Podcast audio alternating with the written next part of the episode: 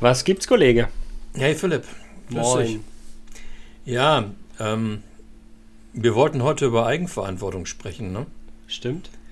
Ähm, aber ehrlich gesagt, äh, ich komme irgendwie aus der Nummer, glaube ich, nicht mehr raus. Du hast dich jetzt ja schon gedanklich darauf äh, vorbereitet und gefreut, mit mir darüber zu reden. Ja. Ähm, mich hat das Thema äh, sehr beschäftigt, aber jetzt im, im Zusammenhang mit dem ganzen Corona-Themen, Impfungen und sonstigen Themen, nein, keine Angst, darüber möchte ich nicht reden. Hätte ich auch äh, gar nicht. Dann wirke ich vorher ab. Genau. Ähm, Finde ich, ist das zu einem unglaublich inflationären Wort geworden. Gleichwohl ist es trotzdem noch ein schönes Wort. Ähm, was so ein bisschen leider so wie Querdenken. Querdenken als solches fand ich eigentlich auch immer ein cooles Wort.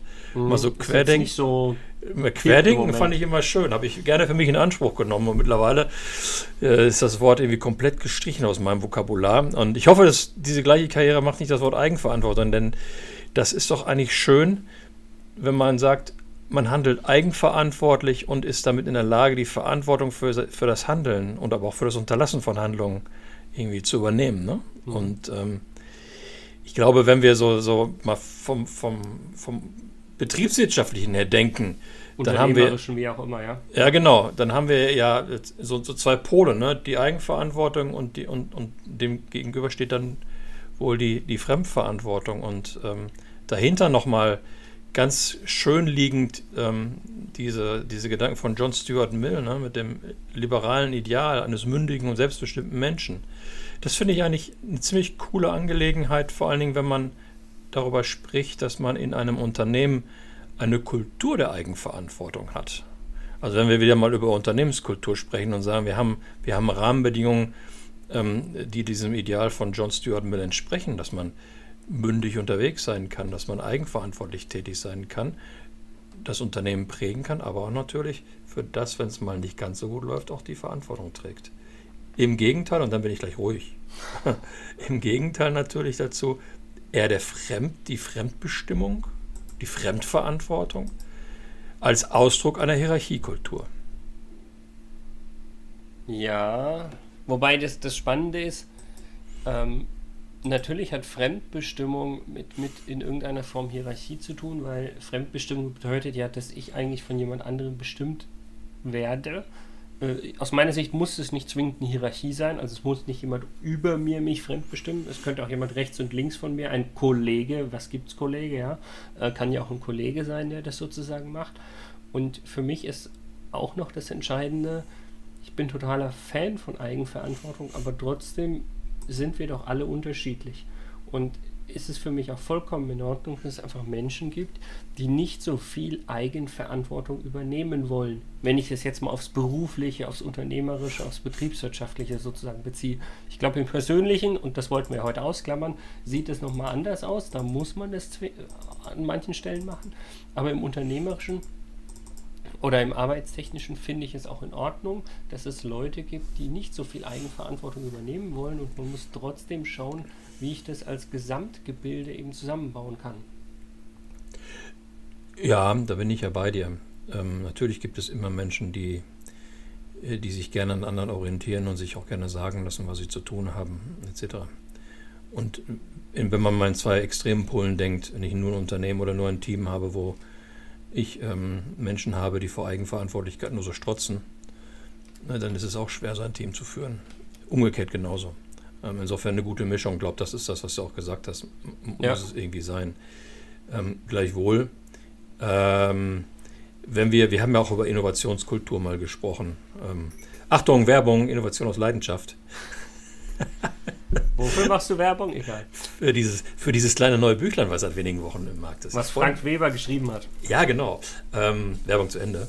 Ähm, und in unserem Podcast zum, zum Thema Innovationskultur haben wir ja auch schon herausgestellt. Ey, die Werbung ist doch schon zu Ende. Was es bedarf, ähm, Innovationskultur, genau wie Change-Kultur, braucht eben ähm, ein bisschen Unternehmertum. Man braucht die Bereitschaft zur Eigenverantwortlichkeit. Und ich glaube, wenn wir ein wenig mehr Eigenverantwortlichkeit in den Unternehmen hätten, ja, die Unterschiedlichkeit der Menschen achtend, dann würden wir uns bei dem ganzen Thema Veränderung und aber auch beim Thema Innovation leichter tun. Mhm. Was mir jetzt gerade noch kommt, weil wir es so ein bisschen angesprochen haben, ähm, zu viel Eigenverantwortung, was ich mich gerade gefragt habe, Äh, wie passt denn das Thema Eigenverantwortung und Alpha-Tiere zusammen? Einfach mal so aus deiner Sicht. Oh, das ist eine sehr interessante Frage. Natürlich. Ähm, äh, ich glaube aber zunächst einmal, ähm, dass sich die Dinge nicht widersprechen, aber auch nicht aufeinander einzahlen müssen. Also beim Alpha-Tier habe ich so, so, einen bestimmten Menschen gerade vor Augen. So, ein, mhm. so einen nach vordrängenden Macher, Tuba, ähm, manchmal auch ein bisschen mit einer gewissen Rücksichtslosigkeit ausgestattet. Mhm. Ja. Ähm, sehr stark extrovertiert und diejenigen, die Introversion, die mehr Introversion zeigen, vielleicht auch erdrückend. Muss nicht unbedingt ein Mensch sein, der gleichzeitig auch vor großer Eigenverantwortlichkeit strotzt. Aber wenn macht er nicht Eigenverantwortung von anderen kaputt, wenn er so ein bisschen ja, ist? Darauf wollte ich, darauf wollte ich gerade hinaus. Äh, äh, wenn ich auf der anderen Seite sage, ein introvertierter Mensch, ähm, der durchaus äh, abwägend, reflektierend unterwegs sein kann, aber irgendwie nicht so das Bedürfnis hat, sich nach vorne zu drängeln heißt doch zwangsläufig nicht unbedingt, dass der nicht auch eine, eine Eigenverantwortung für sein Denken, Handeln und Tun hat.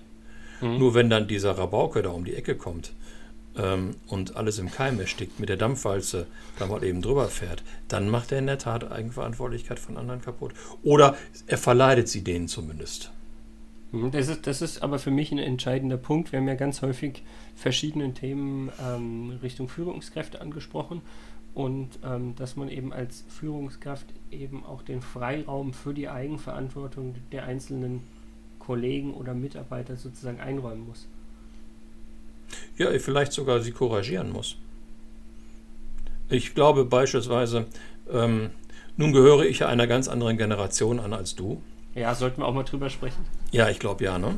Ähm, aber jetzt mal ernst gesprochen, äh, dieses gesamte Phänomen der Helikoptereltern die ich nicht unbedingt meiner Generation oder deiner Generation äh, zuschreibe. Aber diese, diese Eltern, die, wenn ihre Kinder auf einer Rutsche am Spielplatz hochklettern, im Grunde schon mit dem Sprungtuch dahinter stehen, es könnte ja abrutschen und hinfallen. Du weißt, was ich meine. Ja. Also wenn, wenn, ich wollte sagen, hatte ich gestern, aber stimmt nicht. Wenn du so, wenn du so als, ähm, als Eltern dein, dein, dein, deine Kinder behandelst, dann legst du ganz, ganz früh die Erfahrungen dass sich immer jemand anders um dich kümmert. Ja. Und da stelle ich mir die Frage, äh, ich kann das natürlich äh, verstehen, dass man als Eltern ein Unbill von seinen Kindern fernhalten möchte. Ist ja, ist ja klar. Aber ich glaube, man muss auch da das rechte Maß finden. Und wenn eine ganze Generation von Kindern so aufgezogen wird, weil dann die Eltern immer nur im Hubschrauber durch die Gegend fliegen und aufpassen, dass alles böse von dir ferngehalten wird, wie sollen solche Menschen Eigenverantwortlichkeit lernen?